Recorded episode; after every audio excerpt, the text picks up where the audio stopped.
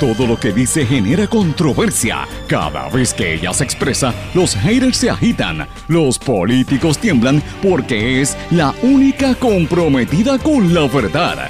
Periodista, bloguera, relacionista licenciada, analista de la noticia, escritora y le dicen la provocadora en las redes sociales. Y ahora comienza en blanco y negro con Sandra Rodríguez Coto. Bienvenidos a su programa en blanco y negro con Sandra. Hoy es miércoles 6 de febrero de 2019. Esta es la edición 203 por aquí por la red informativa. Les saluda Sandra Rodríguez Coto. Le doy la más cordial bienvenida a este programa de comentario y análisis de los temas más importantes que nos afectan a nosotros en Puerto Rico, en el Caribe y en el resto del mundo. Señores, en lo que va de año de la presente administración de Ricardo Rosselló, el gobierno ha gastado 150 millones de dólares solamente por concepto de contratos en publicidad. ¿Qué representa esto para el pueblo y qué otras cosas pudieron haberse logrado con esto? Vamos a estar conversando sobre este tema durante el programa de hoy. Hoy hablamos también sobre las implicaciones que involucran en parte a esa inversión tan grande de capital eh, en lo que hemos denominado por el usar el término que, se emplea en América Latina, el chayoteo. Vamos a hablar hoy del chayoteo eh, entre los políticos y entre algunos periodistas y medios de comunicación con el senador del Partido Independentista, Juan Dalmau. El presidente Donald Trump presentó su segundo discurso de Estado de la Unión Americana en la noche, anoche Hoy vamos a, hablar brevemente sobre ese tema, pero hay otras noticias importantes que tenemos que seguir comentando. El gobernador firmó cambios en la ley de condominios en situaciones de emergencia. WIPR, que está, eh, eh, ¿verdad? Se, se, está reclamando que no se privatice. Eh, se hace un análisis, obviamente, de que sigue gastando más dinero de lo que se le asigna. Transportación Federal asignó 140 millones de dólares a Puerto Rico para reparar las carreteras. Otra noticia importante, finalmente encontraron culpable a una de las personas que estuvo eh, eh, vinculado, ¿verdad? O se le atribuye el colapso del Western Bank. Ustedes recordarán el banco que cerró, que fue uno de los primeros que inició todo ese ciclo de cierres de bancos y quiebras que provocó la quiebra aquí en Puerto Rico. Vamos a hablar del tema. Y, pero antes, antes que nada, señores, quiero hablarles de, de lo que pasó en Manatí. Ustedes recordarán que yo ayer mencioné brevemente una noticia que había trascendido del compañero Francisco Quiñones, de unos mozalbetes que agredieron y le dispararon a un ambientalista en Manatí, en, estaba en la playa y simplemente le dispararon por el, ambientalista decirle, miren, no tiren basura en la playa, no, ensucien. Pues miren, sepan que a estos dos mozalbetes eh, los, los arrestaron finalmente. Ahora están libres bajo fianza. Estos dos sujetos agredieron a un ambientalista con un arma de fuego en hechos reportados el domingo en la playa La Poza de las Mujeres en Manatí. Eh, y se encontró causa para el arresto de Jan Vázquez Algarín de 33 años y Yomar González de 25, ambos residentes de Caguas contra quienes agentes de la División de Homicidios radicaron cargos por tentativa de asesinato y violaciones a la ley de armas les impusieron una fianza global que asciende a 30 mil dólares la que prestaron.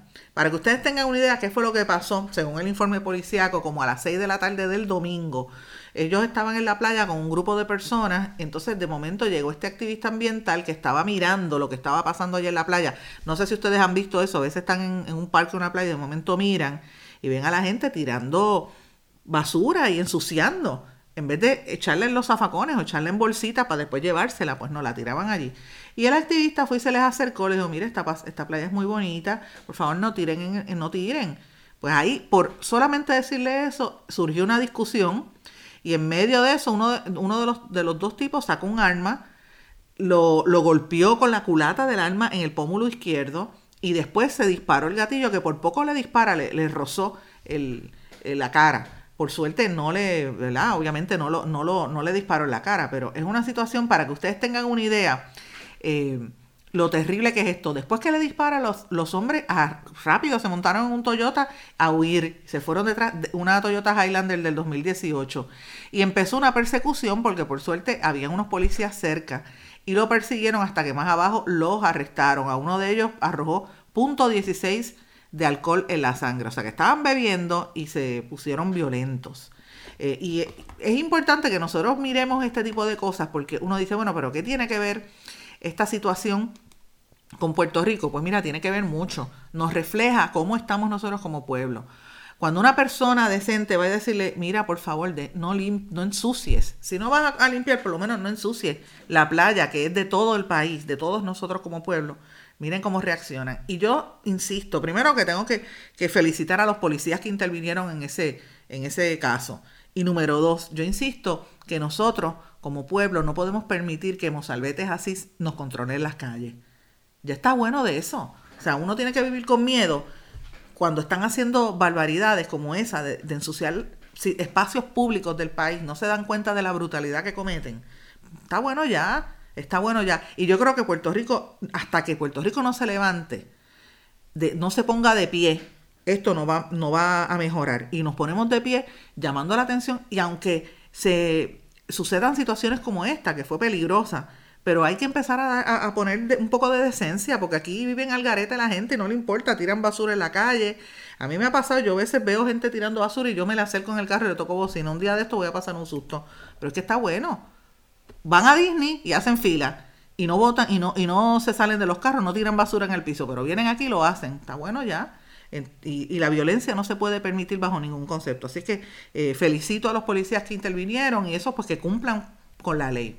Pero bueno, señores, eh, vamos a pasar brevemente porque quiero hablar de lo que pasó ayer en el discurso de Donald Trump, eh, que fue uno hubiera esperado que iba a venir más agresivo, pensando en que iba a estar hablando únicamente de, la cuestión del muro y se anticipaba que él iba a declarar una emergencia nacional, la cual, lo cual no hizo. Pero eh, por primera vez en su gobierno está ante un Congreso dividido. Ustedes saben que, antes estaban bajo el control de los republicanos ambas cámaras, pero ahora la Cámara es de la mayoría demócrata. Eh, y obviamente, pues el, presidente lo que hizo fue un llamado a que hubiese una unión de propósitos. Eh, dijo que su agenda no es republicana ni demócrata, sino de todos los americanos, y él pidió pues que trabajaran en, coordinación. Eh, obviamente, sí mencionó que se retira del, que Estados Unidos se retira del Tratado de Misiles del Alcance Medio que habían firmado con, la, con Rusia en el 1987 y él dice que es que Moscú viola ese acuerdo, eh, lo que el gobierno ruso pues insistentemente ha negado. Y obviamente también otra de las cosas que él habló eh, es el tema de los inmigrantes. Insistió en que quiere eh, ponerle fin a la migración ilegal y proteger la frontera, pero no declaró la emergencia nacional, que era uno de los temas que estaba pues con mucha preocupación por parte de, la, de la gente. La gente estaba pendiente de eso. También habló de las relaciones con Corea del Norte y la, y la paz en esa península coreana. Y obviamente ya se sabe que él va a tener una reunión con Kim Jong-un ahora a finales de este mes. Pero lo importante es que por lo menos uno vio un, presidente que se ha dado cuenta que tiene que poner freno a su retórica loca y a sus comentarios fuera de lugar como consistentemente ha estado haciendo porque sabe que parte del poder lo está ha tenido pérdidas en su poder con esta división del Congreso. Eh, así que me parece que ese llamado a que se gobierne no como dos partidos, sino como una nación unida en los Estados Unidos, pues eh, demuestra que ya hay preocupación en su grupo interno de las políticas y de la división interna y de, y de cómo esto podría afectar sus planes y su presidencia a largo plazo. Obviamente hubo una, una reputación, eh, un rebuttal, una respuesta a las contestaciones de él eh, y, no solamente de la, ¿verdad? la congresista que la que iba a ser eh, gobernadora que mm, fue designada para esto, sino también incluso el ex candidato a la presidencia Bernie Sanders le respondió a, los planteamientos de Trump durante su discurso. al acabar el discurso hicieron una básicamente una eh, declaraciones ambos de ambos ambos políticos. Pero lo interesante de todo esto, amigos, es que si ustedes se ponen a ver, uno hubiera esperado, yo, yo anticipaba que Trump iba a venir mucho más agresivo, como en otro, con, la retórica de antes, lo vi un poquito más bajito. Lo que me llama la atención es nuestro gobernador Ricardo Rosselló. Ricardo Rosselló hizo unas expresiones en medios estadounidenses, particularmente en Bloomberg, diciendo que estaría listo para enfrentar a Trump si desvía los fondos asignados para la reconstrucción a Puerto Rico, si los desviaba para el tema del muro. Eh, y yo digo, bueno, el gobernador está por fin sacando pecho, lo que no hizo cuando el, cuando presidente vino aquí a Puerto Rico y mintió descaradamente sobre el tema de los muertos y, y nos tiró papel toalla en la cara. El gobernador había estado bien sumiso, bien, eso, sumiso, entregado a lo que decía el presidente Donald Trump, callado, aguantando insultos y aguantando vejámenes. Y por lo menos ahora sacó, sacó pecho. Esas declaraciones del, gobernador Ricardo Rosselló, quiero que sepan que fueron difundidas e incluso captadas por medios internacionales, eh, no solamente en los Estados Unidos, sino que fue un tema que, llamó la atención porque se ve primera, por primera vez al, al, gobernador de Puerto Rico haciendo unas declaraciones contra Trump, cosa que no se había visto en el pasado. A nivel internacional, lo más que se menciona han sido las posturas de la alcaldesa de San Juan por su ¿verdad? Porque siempre está fuera de Puerto Rico haciendo este tipo de declaraciones. Pero bueno, eh, yéndonos, regresando acá a Puerto Rico brevemente, como dije, el Departamento de Transportación de los Estados Unidos otorgó 138.36 millones de dólares para reparar las carreteras en Puerto Rico que fueron dañadas por los huracanes Irma y María. Eso es un, esas son excelentes noticias porque Puerto Rico necesita eh, cubrir el montón de rotos que han quedado y las carreteras inservibles en algunas áreas. Importante también la Junta de Control Fiscal eh, declaró nulo un reglamento de la Oficina del Procurador del Paciente que no había sido sometido a revisión antes de que fuera promulgado por la agencia. Es la primera vez que la Junta de Control Fiscal elimina un reglamento. Eh, no hemos hablado del tema de Cofina, señores, el acuerdo de Cofina y los enmiendos, las enmiendas que hizo la jueza Taylor Swain, porque vamos a dedicar unos programas especiales a ese tema que nos va a impactar, pero lo importante es que tengamos que saber que nos va, vamos a seguir pagando esa deuda, nos, nos nos han condenado a los puertorriqueños a pagar esa deuda por años, por 40 años, incluyendo al gobierno que se, se prestó para eso. Y una cosa importante, señores, hay que estar bien atentos a los contratos de la empresa OPG, eh, los contratos OPG Technologies.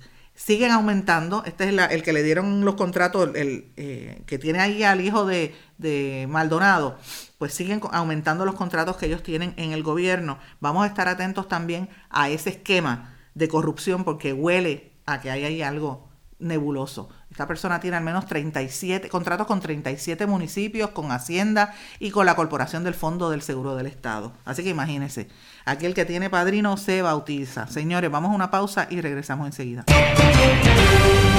No se retiren, el análisis y la controversia continúa en breve, en blanco y negro, con Sandra Rodríguez Coto.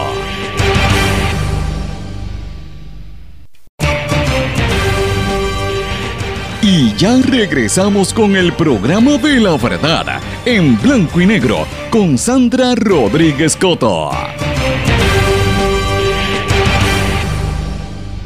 Amigos, me encuentro en línea telefónica con el senador Juan Dalmau, quien recientemente eh, radicó una medida que va a tono con el tema que hemos estado hablando aquí en los últimos días sobre la payola, como le dicen algunos en Puerto Rico, en Centroamérica, particularmente en México, le llaman el chayoteo, que no es otra cosa que el soborno que utilizan algunos gobiernos y empresas para que la prensa y los medios publiquen cosas positivas de ellos utilizando fondos públicos.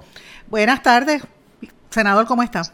Saludos, Sandra. Me encuentro dentro de las circunstancias de tiempos recientes muy bien eh, y muy activo, nuevamente reintegrado en mis funciones legislativas y como señalas, pues eh, radicando legislación para atender problemas que me parece merecen la atención del país. Y eso es lo importante, porque cuando uno tiene un reto en la vida, una, una situación difícil como la que usted pasó con su familia, su papá, que nos comunicamos fuera del aire, ¿verdad? Realmente sí, sí, sí. lo importante es que uno se enfoque en los temas y usted, usted tiene una trayectoria ejemplar en términos de erradicación de medidas y es importante porque se siga haciendo el trabajo por el país, que es lo que, lo que necesitamos en este momento y la voz de también de un poco de la fiscalización me parece a mí. Así es. Así es, te agradezco, te agradezco no solo lo que pudimos intercambiar fuera, fuera del aire, pero también eh, pues tus palabras. Bueno, pero yendo a este tema, es un tema que yo llevo décadas realmente mirándolo. Esto de los últimos años, honestamente, yo hasta lo he contabilizado, lo he conversado con algunos periodistas y analistas. Esto se está saliendo de proporción eh, y, el, hecho de que se utilicen tantos fondos públicos para impulsar agendas eh, la publicidad oficial siempre es necesaria, porque por ejemplo cuando hay que hacer un edicto o hay que hacer este un aviso de subasta, ese tipo de cosas es importante, pero de ahí a tratar de, manipular la información o de crear este no sé, un ambiente de ante la opinión pública me parece que se sale de, de proporción. ¿Usted coincide con eso? Sí, coincido. De hecho, yo, yo he radicado dos medidas legislativas. Una al inicio del cuatrenio, estamos hablando ya eh, cerca de casi dos años. Eh, esa medida inicialmente, la primera que presenté, lo que buscaba era una prohibición de anuncios gubernamentales eh, durante todo el cuatrenio. Actualmente esa prohibición existe exclusivamente en año electoral, que se llama la veda electoral, que es una prohibición para que el gobierno no se anuncie para exaltar su obra o la imagen de los incumbentes, ya sean alcaldes o ya sean jefes de agencia o ya sean legisladores o incluso eh, el gobernador, eh, para evitar precisamente que no se busque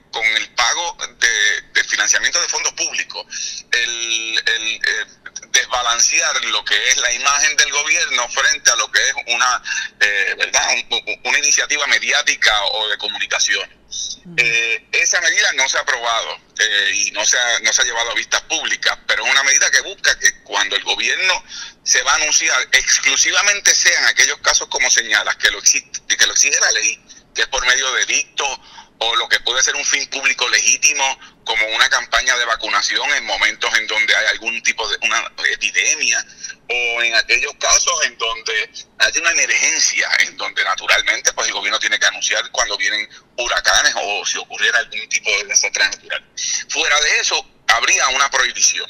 Eh, y, y esa, medida no se ha visto. Esta otra medida, que es el proyecto del Senado 1185, lo que busca es atender una nueva modalidad. Esa nueva modalidad que hemos estado viendo que, que surge en tiempo, eh, hace muchos años, pero en tiempo reciente se ha agudizado, es tanto jefes de agencia como alcaldes, eh, como funcionarios públicos, eh, que compran tiempo a través de las oficinas de ventas y mercadeos de medios de comunicación, compran tiempo o espacio, si es la versión escrita, para que se realicen lo que podrían ser entrevistas simuladas, entre comillas, eh, o, lo que llaman en inglés mock interviews, que da la impresión de que usted está siendo eh, eh, entrevistado porque usted ha realizado una gran iniciativa o un gran proyecto, pero la realidad detrás de esa entrevista, entre comillas, es que es un anuncio pagado para exaltar una imagen o para exaltar la obra de un incumbente o de un jefe de agencia o del ejecutivo o de, o de incluso un, eh, lo que es un alcalde. Eh, y yo pasé por esa vivencia, yo pasé por eso porque eh, aquí mucha gente que, que, nos puede estar escuchando sabe que cada vez que viene un periodo navideño se suelen dar estas parrandas por los alcaldes o por algunos jefes de agencia y, y anuncian los encendidos navideños eh, estoy dando un ejemplo pedestre, pero es un ejemplo real. Sí, sí, sí. Y en un momento tuvimos la idea de por qué nosotros no utilizamos una iniciativa similar para que la gente vea que nosotros somos también parte del país. Pues resulta que cuando se hizo el acercamiento nos dijeron que esas, e, e, e, ese tipo de intervención en los medios se tiene que hacer a través de, la, de las oficinas de venta. O sea, que tenía que pagar, pagarle al canal o a la emisora de radio para llevar la, la trulla. Así es, y entonces en esas entrevistas, luego de la tuya, vienen las preguntas, pues, eh, pues las preguntas pitcher y catcher, oiga, y alcalde, y entonces ustedes cuando tienen su encendido navideño, oiga, ya veo que tienen el municipio una gran tuna, oiga, ya ustedes están listos para las celebraciones, los alcaldes anuncian su, sus proyectos, y da la impresión de que es algo espontáneo cuando es algo completamente coordinado con las oficinas de venta y todo eso pago con fondos públicos. Así que nos pareció que un complemento importante a la iniciativa inicial eh, era precisamente que cuando ocurre ese tipo de desembolso, ya sea directamente de una agencia o de un municipio, o a través de una agencia de publicidad o un intermediario de comunicaciones, se tenga que divulgar ya sea en la entrevista o en el anuncio o en la intervención en comunicaciones, ya sea digital, periódicos, radio, prensa escrita eh, o, televisión, que tengan que divulgar que esto es un anuncio pagado y decir quién, cuál es la agencia. Eh, que paga el anuncio. Eh, y esa es la iniciativa que se ha radicado. Yo le tengo que decir algo con, con, con mucha pena por el país y yo creo que ese no le, va a dormir el sueño de los justos porque los mismos medios se la van a boicotear. y, el gobierno, porque esto es un juego bastante complejo y yo lo llevo denunciando incluso desde que yo presidía gremios periodísticos. Yo este, me metí en problemas en una ocasión con los periodistas porque le decía, un periodista no debe estar haciendo anuncios comerciales. Porque después como tú vas a hacer un reportaje de ese comercio al que anunciaste, ¿verdad? Ahí donde está tu ética. Claro, eh, claro, claro. Ciertamente siempre va a haber un elemento de enfriamiento cuando un medio tiene, eh, ¿verdad? Por un lado, entrevistas financiadas y por otro lado, tiene un rol de fiscalización y de información yo no cuestiono en que ciertamente hay periodistas o que no lo practican o que aunque lo practiquen no se dejan poner una mordaza. Eh, pero hay otros que no hay duda que la presión de la gerencia de un medio y particularmente de las oficinas de venta, pues siempre estará con el ingreso que recibe eh, por medio de esas cuentas eh, el, medio de comunicación. Pero, pero e- yo quiero ah, hacerle una pregunta, senador, en este, en este aspecto, ¿verdad? Porque hay un elemento que a mí, en términos de, y usted es abogado, entiendo que ha sido este profesor de derecho también, si no me equivoco también.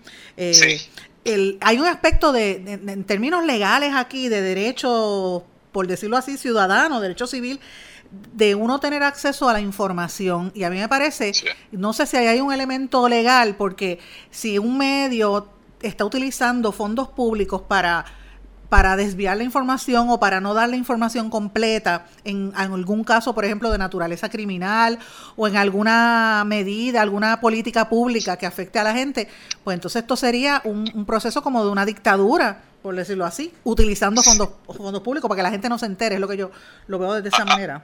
Así es, así es. Mira, déjame decirte varias cosas. Número uno, yo radiqué también hace ya cerca de un año un, un proyecto de ley sobre acceso eh, a información y transparencia gubernamental que está durmiendo el sueño de los justos. Así que tu deducción con respecto a qué puede ocurrir o tu, o tu anticipo de qué puede ocurrir con este proyecto, pues absolutamente eh, la probabilidad casi, casi certera. En segundo lugar, eh, yo pienso que, en el caso de la jurisprudencia, eh, particularmente la que nos aplica a nosotros en términos de, a nivel federal, eh, que no son determinaciones nuestras, pero que se ha adoptado aquí, es que trata la comunicación o la expresión de un funcionario público cuando utiliza fondos públicos, siempre y cuando tenga un fin público, y valgan las tres redundancias, ¿verdad? Eh, eh, cuando tiene un fin público, entre comillas, eh, es absolutamente legítimo. Y ese es el problema porque a ese término de fin público se le ha dado una definición tan amplia que valga que un funcionario vaya a anunciar una iniciativa de su agencia o un alcalde de una iniciativa de su municipio para la gente del municipio o de la agencia que da el servicio, eh, que se entiende que es un fin público y por lo tanto puede usar fondos públicos para, para efectos de, de lo que es el pago de este tipo de intervención en las comunicaciones. Por eso es que yo insistía que aun cuando lo ideal sería una prohibición de esa práctica, como la jurisprudencia aplicable, es decir, las determinaciones del tribunal, impiden esa prohibición, al menos haya una divulgación pública. Que eso sí se puede exigir y que esa divulgación tenga un efecto de inhibición de parte de los funcionarios públicos y alcaldes que saben que cada vez que incurran en esta práctica se sabrá públicamente que están usando fondos del país, fondos públicos, fondos de su municipio para exaltar su imagen y su obra y eso puede tener un, un precio o una consecuencia política. Es decir, es buscar una manera distinta delimitar al máximo este tipo de práctica, pero ciertamente tenemos por otro lado jurídicamente las manos atadas para ser más rigurosos o severos, eh, que sería la aspiración mayor a mi juicio. Amigos, vamos a una pausa y retomamos esta conversación con el senador Juan Dalmau a nuestro regreso. No se retiren, el análisis y la controversia continúa en breve, en blanco y negro, con Sandra Rodríguez Coto.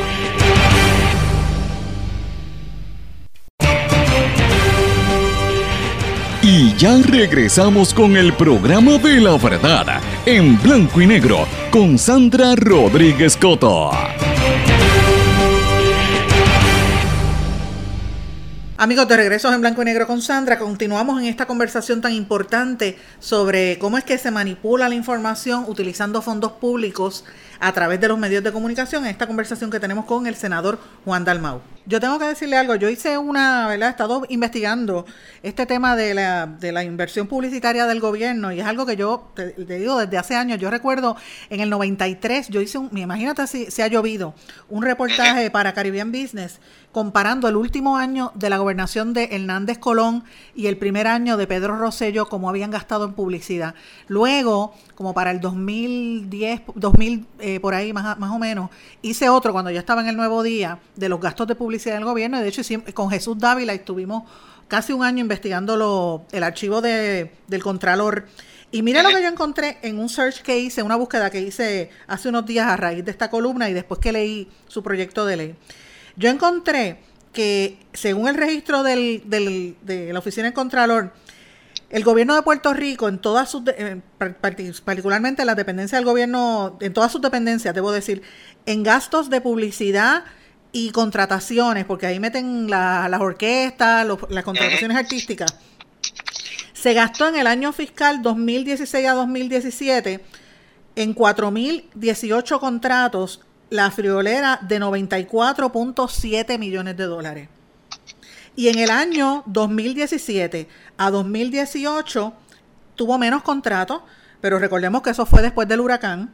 Eh, fueron 2.793 contratos para una cantidad de 50.6 millones de dólares. O sea, eh, del 2000, año fiscal 2016 y el año fiscal 2017, el gobierno de Puerto Rico ha gastado 145 2 millones de dólares, casi 145.3 millones, en dos años solamente en publicidad.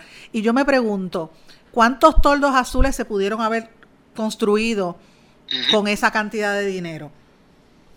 Sí, no, eh, eh, la cifra es escandalosa y si sigue sumando eh, retroactivamente, es escandalosa porque cuando tú tienes un gobierno que por una esquina de la boca te dice que hay que asumir medidas de austeridad, de recorte, de evitar gastos y que la consecuencia de esas medidas es recortes de servicios esenciales a la ciudadanía.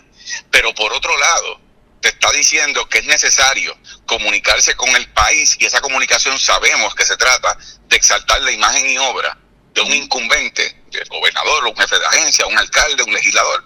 Bueno, pues, pues hay una contradicción eh, enorme.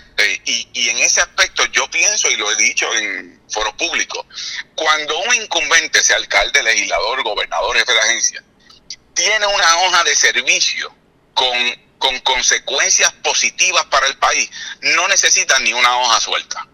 El país sabe que se están brindando los servicios.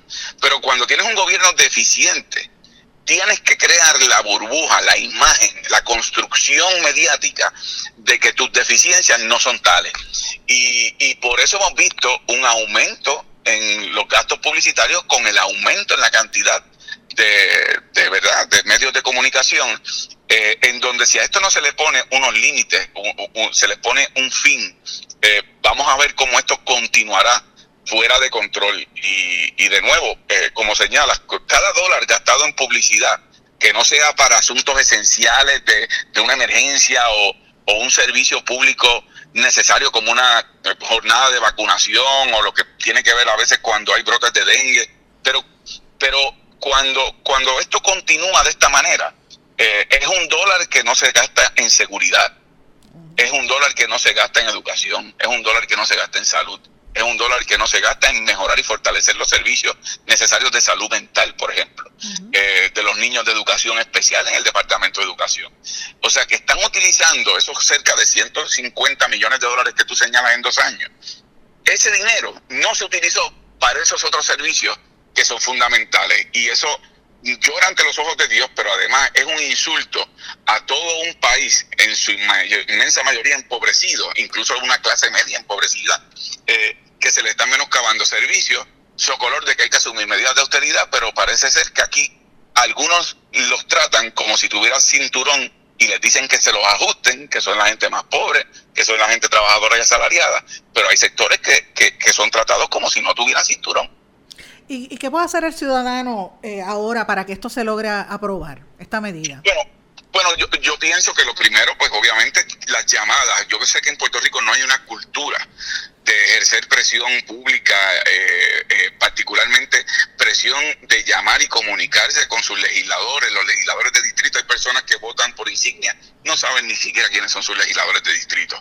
Pero creo que eso es una asignación necesaria y en las páginas legislativas, tanto del Senado como de la Cámara, en este caso el Senado, pero en la Cámara mi compañero Denis Márquez radicó eh, la medida también, eh, es ejercer la presión de decirle a su legislador, mire, ustedes me están pidiendo a mí un sacrificio que no se están aplicando ni ustedes mismos ni los jefes de agencia en la publicidad gubernamental. Y yo creo que eso, si, si se logra asumir en Puerto Rico una cultura de esa naturaleza, podemos ver que se pueden tomar eh, pasos necesarios para que los ciudadanos se den cuenta que la democracia no se ejerce dentro de las limitaciones coloniales que tenemos. No se ejerce una vez cada cuatro años. Es un ejercicio continuo. De una vez son electos quienes sean electos, continuamente estar exigiendo hacia donde usted quiere que se dirija la política pública del país. Y creo que esa es la mejor manera y en las páginas cibernéticas de cada una de las cámaras están los correos electrónicos de cada senador, los teléfonos de cada senador. Eh, y yo creo que ese es un, un primer paso que va a parecer, para el que me escucha, un paso limitado, pero cuando usted suma las voluntades de mucha gente que asuma eh, ese tipo de iniciativa, se puede generar una presión porque al final del camino sea lo que sea, esas, esas personas que tienen en sus manos el aprobar el proyecto de ley responden al temor de perder voto. Y esa es parte de la presión de este proceso político. Así mismo es, o sea que eh, es, eso usted ha dicho algo totalmente cierto, la gente tiene que asumir ese, esa responsabilidad también. Le quiero pedir públicamente que cuando a, través de Calixto, su, su ayudante o usted mismo, si me puede hacer llegar esas dos medidas, la que radicó hace un, al principio del cuatrienio de los anuncios, eh, y este otro proyecto, pues el de transparencia específicamente, porque me gustaría hacer eh, una lectura con más, más detenimiento después de todo este proceso. Muchísimas gracias, eres senador Cuenta con eso, Sandra, y además te mantendré informada de darse la situación que tú y yo, no, no quiero sonar yo eh, pesimista, pero que soy realista, que tú y yo no, no anticipamos que ocurra. De vistas públicas, también te mantendré al tanto, porque sé que es un asunto que has tocado por tantos años que que deberían incluso citarte a ti a testificar. Ay, mi madre. Bueno, con mucho gusto lo haría porque tengo bastante artículo de este tema. A mí, honestamente, yo se lo digo, este senador, mi, mi preocupación con esto es que se ocultan informaciones. Por ejemplo, durante el paso del huracán, el tema de los muertos, que no se daba esa información, eh, habiendo eh, el dinero y la capacidad de hacerlo. Sin embargo, eh, los, incluso los mismos medios se prestan para, para ese juego. No todos los medios ni todos los periodistas, porque en realidad, pero el, público se, confunde. Eh, se le da énfasis a temas que no son los temas que el país espera que sí, y, y, uno siempre tiene la duda. En este momento más que más que nunca antes. Así es. Muchísimas pues gracias. gracias Sandra, ah, siempre a tu orden. Muchísimas gracias. Era el senador Juan Dalmau. Amigos, esta conversación que terminamos con el senador Juan Dalmau me trae a colación aquella columna que publiqué el pasado 27 de enero en Noticel que se llama Los Chayoteros. Y mucha gente me ha escrito en las redes sociales preguntándome qué es eso de los chayoteros, que por favor lo vuelve a explicar. Así que me disculpan, pero voy a tener que volver a hacer la explicación porque he recibido muchas preguntas. Señores, el chayote no es necesariamente la verdura, no me refiero a la verdura que a mucha gente le gusta, que aquí en el campo le tienen nombres diferentes, no los voy a mencionar aquí porque algunos son bastante machistas y peyorativos o palabras sucias y no me interesa decirlas al aire, pero eh, no me refiero a la verdura, me refiero a un término que acuñan en Centroamérica y particularmente en México para referirse a los periodistas, comentaristas o medios de comunicación que reciben dinero, que son payoleados, como decimos aquí, en otras palabras, que es como una especie de soborno, le dan chavos para que hablen bien de, del político de turno. En este caso, en Puerto Rico, pues le, le pagan un anuncio y, y, dejan al alcalde decir lo que le dé la gana sin cuestionar lo que está haciendo en el municipio, o permiten que el legislador hable lo que quiera, o solamente dice las noticias que le... Que, que le pauta la, la, la, agencia de gobierno que sea, eh, y lo proyectan, lo disfrazan como si fuese un evento noticioso, cuando realmente es un evento de ventas. Esto, pues mira, es un negocio, los medios son negocios, es la realidad. El, el problema de esto es que tiene muchas implicaciones. La primera, para los periodistas, para la gente que trabaja y, eh, estudia, sobre todo los miles de jóvenes que están aspirando a trabajar en los medios de comunicación, cuando se gradúen posiblemente van a tener que coger un avión e irse o trabajar en otra cosa si es que consiguen trabajo porque no hay espacio. Esos espacios que habían para periodistas se los han quitado y se los han dado a políticos fracasados, a gente que perdió elecciones, gente que no logró las alcaldías, gente que son cabilderos, porque hay cabilderos en todas las emisoras, señores, y, y pues ayudantes de alcaldes, gente que tiene contratos con legisladores, pues ese tipo de cosas, ¿ves? Entonces, ¿qué, qué, qué, quiere decir eso? Porque usted va a oír la, la, información desde un solo punto de vista y no va a haber diversidad, no va a haber oposición. Eh, y si la hay, es una oposición maquillada, rojos versus azules. Y a veces meten en algún independentista por aquello de que digan que hay alguien más. Pero realmente no, eso es una estrategia para distraer, para que el pueblo se quede ignorante y el pueblo se quede bruto. Y el pueblo puertorriqueño ni ignorante ni bruto es, todo lo contrario y no podemos permitir en esta era, sobre todo al 2019, que tenemos una Junta de Control Fiscal encima, que nuestra economía nos está asfixiando y que estamos en la disyuntiva de si nos quedamos o nos vamos, como le está pasando a muchas familias que han tenido que dividirse. Pues mira, más que nunca usted necesita información veraz. Y, y, a mí me da pena con la cantidad de periodistas que todos los días o cada dos o tres días me llaman, mira, estoy pasándolo mal, porque se sabe que están tratando de hacer el trabajo, pero a veces los desplazan para darle el puesto al, al, al senador, al ex legislador, este, o, al, o al cabildero o al abogado. Y, y fíjense, no, no es que, me, que yo esté criticando a los analistas políticos porque existen, o los programas de análisis, porque no es eso. Es importante que haya programas de comentarios, pero el problema es la sobresaturación, ¿verdad? y no hay información seria y fidedigna, y eso es lo que la gente resiente. Entonces, eh, pues ese término de lo que es el chayoteo es lo que se ha acuñado en Centroamérica, más que nada, y en, y en, ¿verdad? en México. Ahora, yo les tengo que decir algo, ¿verdad? Eh, desde hace bastante tiempo, pues yo vengo hablando de este tema de cuántos cómo es que se venden los periodistas, ¿verdad? Hay algunas agencias de publicidad, en este caso todo el mundo sabe, la agencia de publicidad COI, que es la principal, la que le hizo la campaña al gobernador, eh, le iban a dar un contrato de casi 11 millones de dólares que tuvo que pasar por la aprobación de la Junta de Control Fiscal, pero actualmente esa empresa lleva más de 31 millones de dólares en contratos. Y yo los conozco, conozco muy bien a, Edwin Miranda, lo, lo, respeto profesionalmente, tiene un grupo, tiene unos talentos en esa agencia impresionantes. Y conozco a Edwin Miranda desde que era bien jovencito, desde que era estudiante, así que yo lo he visto crecer con los años. Eh, y tiene una gente a quien yo respeto muchísimo en esa agencia, sobre todo en el área comercial, en el área creativa. Eh, y de hecho tengo amigas y amigos que trabajan ahí. Pero una cosa es tú tener el respeto hacia la persona y hacia su calidad profesional y otra es el, uso de los fondos públicos en Puerto Rico. Y a veces pues uno ve esa cantidad de 10 millones, 31 millones por otro lado y uno dice, bueno, ¿y qué se pudiese hacer con ese, con ese dinero? ¿Qué cosas se pudieran resolver con esa cantidad? Y déjeme explicarle algo más. A veces utilizan esos fondos para, para invertir en entrevistas, como dijo el senador. Yo le voy a dar una idea de cuánto más o menos cobran en algunas de estas entrevistas. Por ejemplo, en, en el programa Lo sé todo, en Guapa Televisión, donde yo trabajé, que yo lo digo, este, yo ayudé a levantar eso y produje el segmento de Topi Mameri. Una entrevista ahí en ese programa se le paga al talento, o sea, a la persona que está al aire, 500 dólares por cada mención. Lo mismo pasa en Dando Candela. Eh, en la radio en, se le paga hasta 700 dólares por un minuto de anuncio en, en, perdóname, en la televisión. En la radio, dependiendo quién es el, el, talento, como le llaman, pues puede ser que le cobren entre 150 a 200 dólares por leer, leer una mención de 15 segundos. Y a veces tú mencionas durante 15 ocasiones a esa compañía o a esa agencia o a ese político.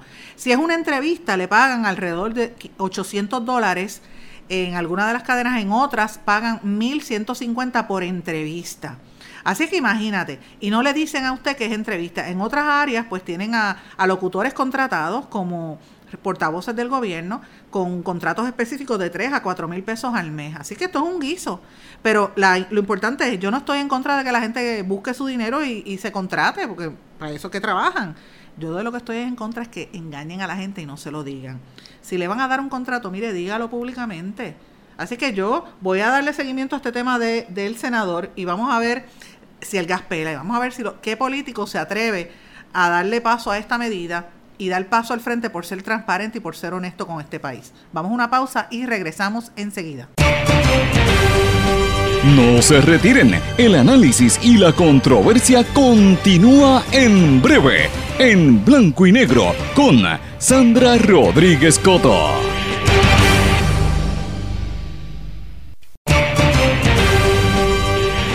Y ya regresamos con el programa de la verdad, en blanco y negro, con Sandra Rodríguez Coto.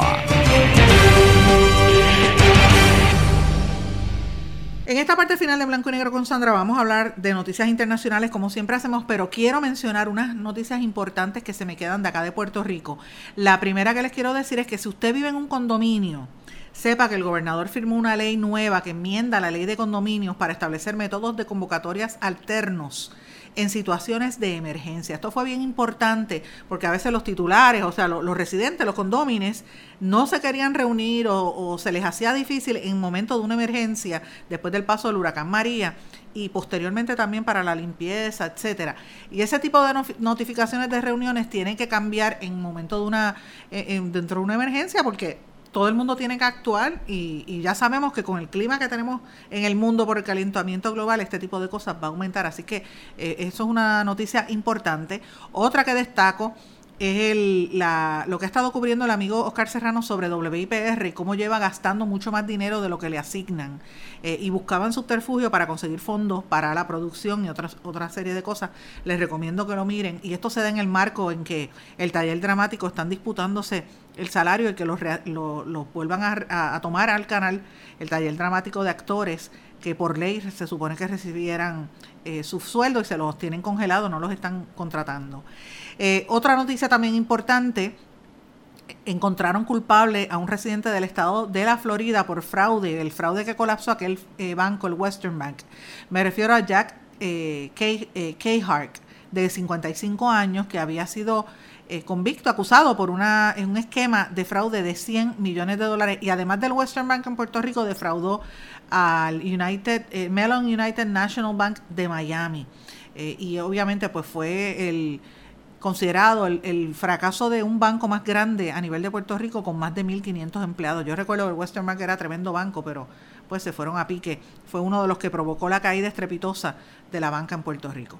Amigos, en Estados Unidos, volvemos al tema de Estados Unidos, hay unas noticias importantes. El, el presidente, como, como bien sabe, sigue insistiendo en la necesidad de eh, construir el muro y viene con eso con toda fuerza. El gobernador Rosselló había expresado que se iba a oponer. Vamos a estar viendo cuáles son las, las acciones afirmativas que en efecto debería tomar para ponerse de pie y exigir respeto hacia Puerto Rico. Ahora, en el Caribe hay unas noticias importantes. Ustedes saben que hubo un sismo en estos días, esta misma semana, en la República Dominicana.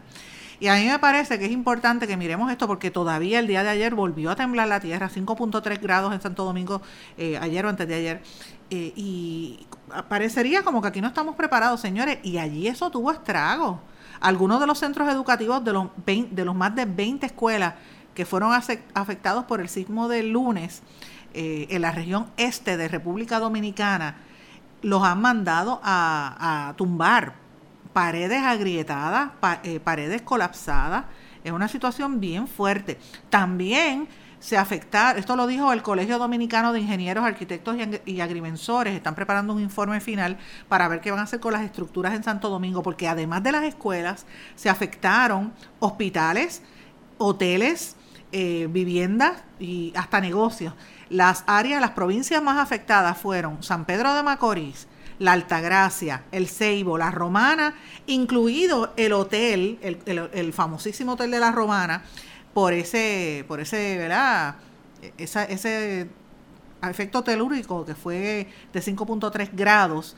Eh, en las áreas, pues, como ya les mencioné, en la, en la Romana, muchas escuelas, el Hotel Río, el, el, Río eh, Palace, eh, los Bávaros también se agrietó, la, la escuela primaria La Cueva y otros. Así que hay que estar mirando en San Pedro de Macorís, el Liceo Juan Pedro, Juan Pablo Duarte también se afectó, eso es en el barrio de los estudiantes en, en Higüey. en la Romana, mucho, la Escuela del Sagrado Corazón, eh, bueno, y así sucesivamente. En otras palabras, tuvo un impacto grande ese, ese temblor de tierra y aquí como que no, eso no, ha trascendido, lo mencionaron y nadie quiso hablar del tema, así que es importante. Y moviéndonos un poquito allí mismo también en la española, hablamos de Haití, el primer ministro haitiano Jean-Henry Seant anunció que va a tomar acciones a nivel de justicia contra las personas involucradas en la malversación de fondos de Petrocaribe Esto como resultado de una auditoría que presentaron la semana pasada por el Tribunal de Cuentas que reveló irregularidades entre los años 2008 a 2016. Así es que el Estado eh, está mirando cómo fue que sacaron dinero del país más pobre del hemisferio, incluyendo 15 exministros y actuales funcionarios que están eh, vinculados a este caso. Eh, y obviamente estaban vinculados con el programa de Petrocaribe a través del cual Venezuela le da petróleo a Haití. O sea, pero miren cómo es, era como un gimmick, un negocio ahí tras bastidores y robaban fondos del maltrecho país donde la gente se muere. Bueno, es el país más, más pobre del hemisferio. Así que tenemos que pegar ojo a eso porque no podemos seguir repitiendo patrones que vemos, de, eh, ¿cómo es? Copiarnos de lo malo en vez de imitar lo bueno de otros países. En América Latina, pues sigue el tema de Venezuela bien caliente. El expresidente de Uruguay, José Pepe Mujica, que este señor es maravilloso, cada vez que él se expresa, la gente está bien pendiente, ha sido muy cauteloso en la manera que, ha estado comentando sobre esta controversia de, Venezuela. Y él dice que Estados Unidos no tiene más remedio que intervenir y va a intervenir. El tema central que se tiene que evitar es la guerra, porque va a haber mucho derramamiento de sangre, que es lo que hemos estado diciendo desde este espacio. Y él dice que el camino de las armas pasa por las elecciones generales y él entiende que lo que los países latinoamericanos y del resto del mundo deben promover es que se den unas elecciones libres lo antes posible. Eh, y obviamente me llamó poderosamente la atención que él, Mujica, se refiere al, al gobierno de Maduro como el régimen venezolano. ¿Ok? Y también dice que lo que está pasando en Venezuela afectó y sigue afectando a la izquierda latinoamericana. Así es que me parece fundamental escuchar las palabras de Pepe Mujica. La honestidad intelectual de este señor es importante, sobre todo en el lado de la, izquierda, que muchas veces no le gusta mirarse ni hacer autocrítica ni hacer autoevaluación, y es importante que lo haga. Eh, lo que está pasando en Venezuela, como les dije, tiene a mucha gente preocupada. Aerolíneas eh, dominicanas, por ejemplo, españolas de Portugal, de Curazao hasta de Estados Unidos y de otras y de varias regiones del Caribe están haciendo escalas en diferentes lugares y eliminaron todas las escalas en Venezuela para evitar peligro. Mientras tanto, el Parlamento, la Asamblea Nacional de Venezuela, eh, aprobó una ley que regiría la eventual transición del gobierno allá en Venezuela. El presidente de Colombia, Iván Duque, afirmó que si vuelve lo que él llama la democracia a Venezuela, se abre un mercado millonario de más de 7 mil millones de dólares. Ecuador confirma su, la participación en una reunión en Montevideo para atender el tema, Montevideo, la capital de Uruguay, para atender la crisis de Venezuela. O sea, para que ustedes vean cómo se está moviendo esto tan rápido en toda la región. Y luego de Venezuela, el otro tema importante, eh, aparte de lo que está pasando en México, pero el tema eh, es el de Brasil.